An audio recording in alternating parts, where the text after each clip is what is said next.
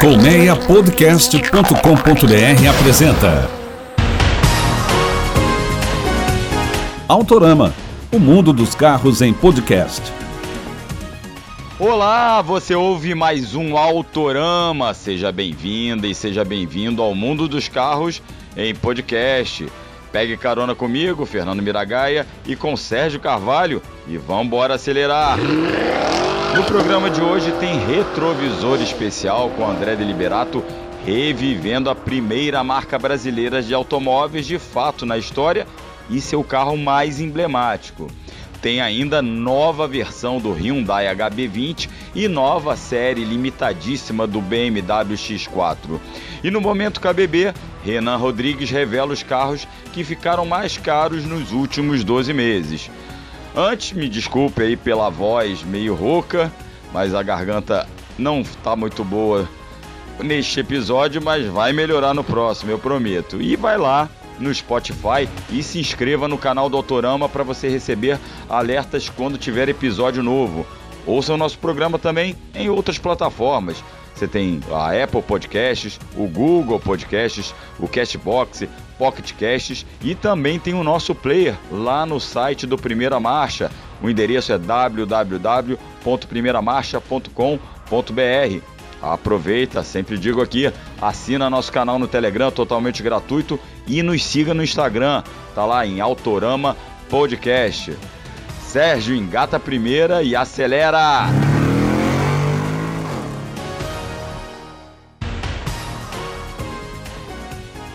A linha 2023 do HB20 traz uma nova versão. Agora, hatch e sedã também estão disponíveis na configuração Vision com motor 1.0 turbo de 120 cavalos e câmbio automático de 6 marchas.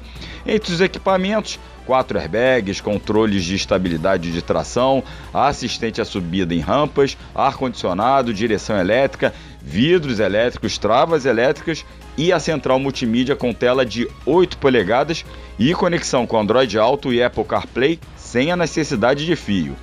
O modelo custa R$ 90.700 no caso do HB20 hatch e R$ 94.700 na variante sedã HB20S. Dessa forma, essa Vision passa a ser a versão mais barata com turbo e caixa automática do compacto da Hyundai. Saímos de versões para falar de uma série limitada do BMW X4 e põe limitada nisso. A marca alemã vai importar dos Estados Unidos 24 unidades do X4 M40 Individual Edition aqui para o Brasil. A edição traz detalhes exclusivos já nas cores, opções de pintura, entre elas um tom de roxo muito bacana, muito diferente, você confere lá nas nossas redes sociais, é bem bonitão, bem diferente. Esse X4 traz ainda o pacote visual M com rodas de 21 polegadas, lembrando que a M é a divisão de preparação, a divisão esportiva da BMW. Então esse pacote traz rodas de 21 polegadas, grade frontal pintada de preto, para-choques mais robustos, mais envolventes e faróis a laser. Entre os equipamentos, os itens de condução semiautônoma, além de central multimídia com tela de 12 polegadas, ar-condicionado com três zonas independentes e teto solar. O motor é o mesmo dos X4 civis, biturbo de 387 cavalos, que faz o SUV chegar aos 100 km por hora em 4 segundos e meio. O preço do X4 edição especial, dessa edição especial, custa mais de 616 mil reais. Por falar em preço, hoje é dia de Momento KBB, com Renan Rodrigues revelando quais os carros que ficaram mais caros nos últimos 12 meses. Isso aí, você vai ter umas surpresas, hein? Revela aí, Renan. Bota na boca da Matilde aí os modelos que puxaram a inflação automotiva no período. Fala Miragaia, tudo bem? Renan Rodrigues na área para mais um Momento KBB e hoje a gente separou três modelos para mostrar para vocês como foi a variação de preço durante o ano de 2021.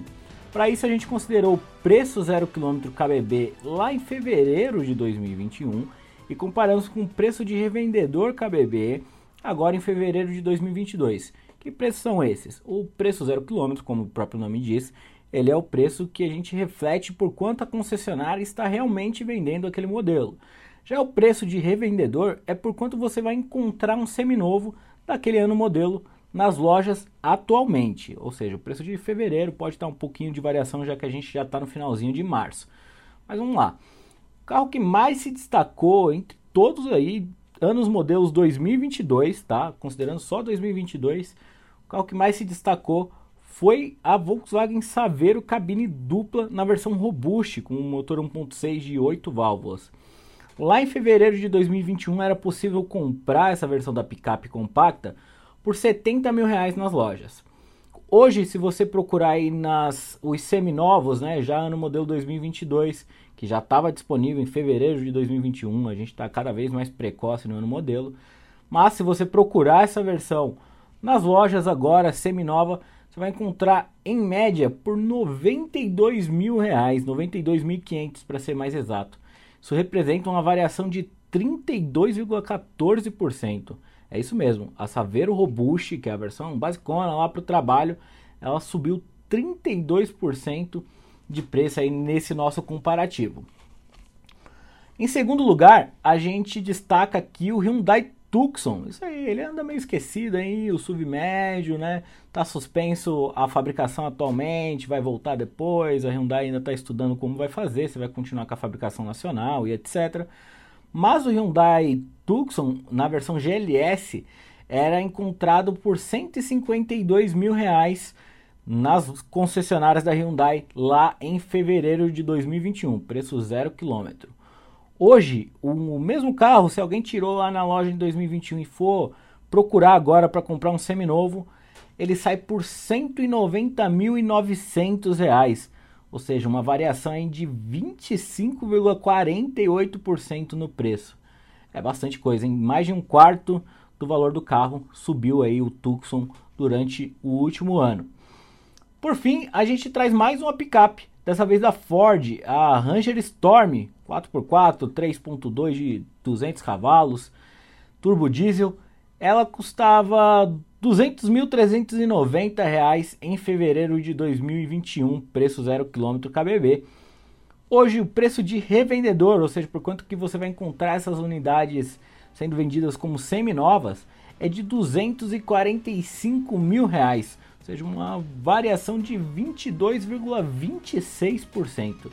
É realmente um índice bem impressionante e tem diversos outros modelos que também estão aí na casa dos 20% de variação, Renault Kwid, o iX35 e vários outros. O mercado realmente está uma loucura e isso é efeito, claro, o efeito elástico, né, que a gente acompanha aí, que a gente traz aqui sempre, que é quando o carro zero quilômetro ele valoriza muito, ele vai subindo de preço, vai subindo de preço, o seminovo acompanha, né, essa oferta do seminovo vai acompanhando o aumento do preço do zero quilômetro também. Então é por isso que o preço do seminovo também está alto, viu, Miragaia? Então é isso, um abraço para vocês e até o próximo Momento KBB. É, picape mais de 30% mais cara em um período de um ano. Isso para a versão de trabalho, para a versão é, para labuta da, da picape. Brincadeira, hein? Valeu, Renan. E esse foi mais um Momento KBB com o Renan Rodrigues. Lembrando, sempre aquele aviso: você quer saber o preço de carro zero quilômetro, seminovo ou usado, tem que ir lá em www.kbb.com.br.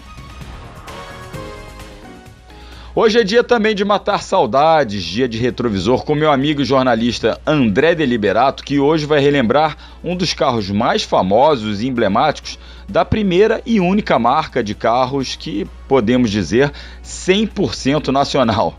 Não é isso, André? Fala aí, meu amigo. Seja bem-vindo a mais um Autorama. Obrigado aí por aceitar o convite. Fala, Mira. E aí, meus queridos ouvintes, tudo bem? Sempre um prazer estar aqui contando um pouco da história do automóvel da história de tantos carros magníficos e apaixonantes que passaram pelo Brasil e pelo mundo. E hoje, como você falou, eu trouxe um textinho aqui, um roteiro bem legal para a gente trocar uma ideia do BR-800, o Gurgel, um carro, como você disse, genuinamente brasileiro, que foi também o primeiro carro 100% desenvolvido e fabricado no Brasil.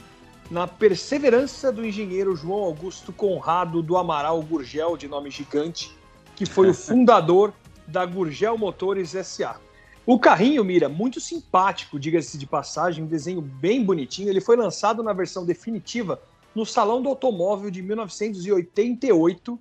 Muita gente que ouve nosso autorama, nosso podcast, não era nem nascido. E ele teve a produção também começada lá em 88 como linha 89, mostrando que essa tática de vários fabricantes de lançar um carro como linha do ano seguinte existia desde aquela época. E a produção dele começou em 88, como eu falei, e durou até 1991, que foi o ano em que ele foi substituído pelo Super Mini, que era a nova geração, vamos assim dizer, do BR-800. BR então, assim, legal, foram o, praticamente desculpa... três anos, né, Mira? Foram só três anos de vida, mas ele deixou uma história, né? Sim, sim, deixou uma história. O legal também, desculpa te interromper, o André, é que ele era um carro bem compacto, ele era um subcompacto, era um carro pequenininho, e isso era difícil para a época. Você tinha carros pequenos, obviamente, mas das dimensões do, do, do BR-800 naquela época, ainda não era uma coisa é, é, comum, né? A gente não, ainda não, não tinha esse costume de ouvir falar aqui no Brasil de subcompacto. Exatamente, Mira. Hoje em dia, se ele ainda existisse, né, ele seria posicionado ali na categoria do Renault Kwid e do Fiat Mobi, né? Ele tinha menos de 3,60 metros e de comprimento e ele tinha essa proposta de ser um subcompacto super econômico, tanto que ele era menor e mais econômico também, que o Fiat Uno, que naquela época ainda estava para ser lançado, né? O Fiat Uno Mille acabou vindo no começo dos anos 90. Ele era menor que o Mille e ele tinha, por isso, para atender esse tipo de proposta, ele tinha um motor que era muito pequenininho. Era um motor de 792 centímetros cúbicos, um 0,8, vamos assim dizer, refrigerado a água, que rendia até 36 cavalos e 6,6 quilos de torque. Aí o pessoal que está ouvindo a gente vai falar: nossa, mas isso é muito pouco. Realmente é pouco, mas se você considerar que o carro pesava 600 quilos, não é tão pouco assim, né? Não é tão pouco assim. Agora, André, você falou uma coisa interessante sobre o motor, mas o projeto original não previa esse motor, não, né? Conta pra gente aí. Bem lembrado, Mira Gurgel, eles pretendiam utilizar o motor dois cilindros do Citroën do Chevaux. Só que a marca francesa fez algumas exigências, eles fizeram uma burocracia e resolveram não ceder tão fácil assim esse motorzinho do Dochevaux. E financeiramente, para a Gurgel, acabou compensando construir um motor próprio. Isso financeiramente virou mais atrativo. E aí eles resolveram criar esse motor que se chamava Gurgel Enertron. Ele não utilizava correia e ele era muito econômico. Segundo uh, o material técnico da época, ele fazia até 25 km por litro de gasolina.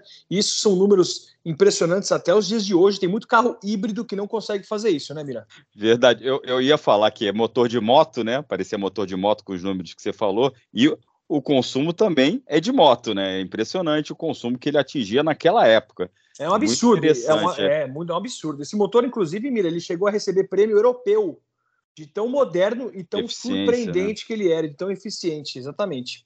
Impressionante. Agora, André, a gente pode classificá-lo também como o primeiro carro popular da nossa história, realmente popular. A gente teve ali nos anos 90 é, é, aquela avalanche de carros populares, mas o BR-800 chegou antes. Muito bem observado. Ele chegou antes também porque ele, o mercado brasileiro, em 1988, ele ainda não era aberto para importação. Então, tinha muita marca que já tinha carro popular, carro mais barato, que não vendia no Brasil. A gente tinha praticamente só as marcas grandes por aqui, né? E quando começou a ser produzido o BR-800, que foi durante o governo Sarney, ele foi agraciado também com benefício fiscal do IPI. Então é justamente por isso que ele foi classificado como o pioneiro desse segmento de carro popular. Hoje em dia, se houvesse esse tipo de proposta novamente de um carro 100% brasileiro, genuíno, popular, o BR-800 hoje custaria o quê? Mira, uns 50 mil reais? É, é pelo, pelo preço dos carros que como estão, né? A gente tem Quid começando aí acima de, de a partir de 60 mil, certo? Então é, seria isso. É, hoje eles seriam em 50 mil para um preço justo, a gente chutando aqui, né? Isso aí só deixar claro que a gente está especulando. Hoje ele seria situado assim, né? Exatamente, mas é importante a gente destacar uma coisa muito legal. Eu lembro que ali por volta de 2012, 2013, quando o dólar beirava ali 1,80, 1,70 e não tinha tanta carga em cima. E o mercado brasileiro chegou a ser a quarta economia do mundo. Tinha carro vendido aqui no Brasil que custava 29 mil. E aí eu estou falando de Toyota Etios, que foi lançado nesse preço, Hyundai HB20, e tinha outros modelos nessa faixa de preço. O Cherokee verdade, verdade. naquela época, 2012, 2013, Cherokee custava 23.500. E isso eu estou falando de uma época menos de 10 anos atrás. Se o Cherokee custava 23.500, dá para estimar que o BR-800, se tivesse continuado vivo até 2012, 2013, daria para custar menos de 20 mil reais, o que hoje em dia, infelizmente, é uma coisa utópica, né? É um carrinho, era um carrinho muito legal. A marca também era muito legal, fez outros carros legais. O BR-800 é o mais emblemático, que por todo esse pioneirismo nesses conceitos de eficiência e questão de carro popular. E é legal você ver alguns na rua ainda, né? A maioria ainda está bem conservada, isso que é legal. É, uma coisa muito legal, Mira, para completar a história desse carrinho, que é bonitinho, né? Ele teve, segundo alguns registros da Gurgel, mais ou menos 7 mil carros fabricados, 7.100. Tanto que existe um registro oficial de que foi fabricada a 7 mil, a unidade número 7.098. Então, são estimadas 7.100 unidades. E ele é muito legal porque ele é bonitinho e ele é divertido, né, Mira? Ele é levinho, ele chega a 115 km por hora, o que é impressionante para o número de potência dele e ele tem tração traseira. E talvez esse seja o grande diferencial da maioria dos carros populares da época, né? Porque é tudo tração dianteira, motor dianteiro, o carro acaba ficando pesado lá na frente, com naturalmente uma tendência a sair de frente, enquanto o BR-800 tinha uma tendência a sair de traseira porque tinha tração traseira. Então isso acaba sendo um diferencial. Uma pena, infelizmente, ele ter deixado de existir em 1992, quando foi substituído pelo Super Mini, que não fez tanto sucesso. E aí depois veio o Uno, veio o Gol, veio o Palio, veio o Corsa, e deram esses carros deram tchau para o BR-800. Eu fiquei imaginando agora o BR-800 elétrico, né? Porque hoje nessa avalanche de carros elétricos, inclusive a Gurgel teve um modelo exato, lá eh, desenvolvido elétrico, especialmente para Itaipu, que a gente vai falar em outro retrovisor sobre esse carro, que era um carro muito muito interessante também, apesar de da bateria, carregava tanta bateria que era tão era muito pesado, mas eu fico imaginando hoje com a tecnologia de hoje, esse carro adaptado para um, um, ser um veículo elétrico. Ia ser bem interessante e provavelmente ia ter um baixo peso e uma boa autonomia, né? Sem contar que provavelmente, seguindo essa proposta do BR-800, se ele existisse, ele também seria um dos elétricos mais baratos do Brasil, porque a gente sabe que carro elétrico ainda não é uma coisa barata, ele seria mais barato, o que tornaria esse acesso ao mundo eletrificado do automóvel uma coisa mais possível, né, Mira? É, mais democrática. Exato. Hum. Bom, mas é isso, André. Foi ótimo aí relembrar desse carrinho que a gente. Todo, todo brasileiro tem um, tem um orgulho né, na marca Gurgel. A gente gosta sempre de. Todos os entusiastas de automóveis sempre lembram do, do da marca Gurgel, do Gurgel como um grande é, empreendedor, um grande visionário. É, as discussões sobre se ele foi sabotado, é, sabotado não, mas se as grandes montadoras meio que é, pressionaram contra, jogaram contra, isso aí é, aí é outra discussão, a discussão é, para outro programa. Mas Exatamente. Foi um, foi um marco na nossa indústria, sem dúvida alguma foi. E, foi, pô, André, valeu por você trazer aí, relembrar esse carrinho aí que está presente na nossa memória e marcou para sempre a história da indústria automobilística brasileira. Imagina, Mira, história é sempre legal de contar e história sobre carro que foi legal, que fez sucesso, que gerou burburinho, é mais legal ainda. Eu te agradeço mais uma vez a oportunidade de vir até aqui contar para você e para todos vocês a história de mais um carro bacana, mais um carro clássico e mais um carro tão divertido como era o Gurgel BR800 e espero mais uma vez no mês que vem estar tá aqui para contar de novo uma história de um outro carro mais legal ainda. Valeu, André. Até a próxima. Até, Mira. Até mais, galera. Esse foi André Deliberato em mais um retrovisor especial. Lembrando que você ouve o quadro mais nostálgico do podcast brasileiro em todo o último episódio do mês, hein? E chegou a hora de estacionar, com a apresentação e produção de Fernando Miragaia e direção e edição de Sérgio Carvalho, o Autorama fica por aqui. Muito obrigado pela audiência e reforço o convite para você se inscrever nos canais do Autorama, no Spotify e no seu agregador de podcast preferido. E nos acompanhe nas redes sociais, estamos no Instagram e tem o nosso canal lá no Telegram. Um grande abraço, até a próxima, use máscara, se cuida e acelera de casa. Tchau, tchau, valeu! Autorama, o mundo dos carros em podcast. Uma produção colmeiapodcast.com.br. Colmeia Podcast, o rádio do seu tempo.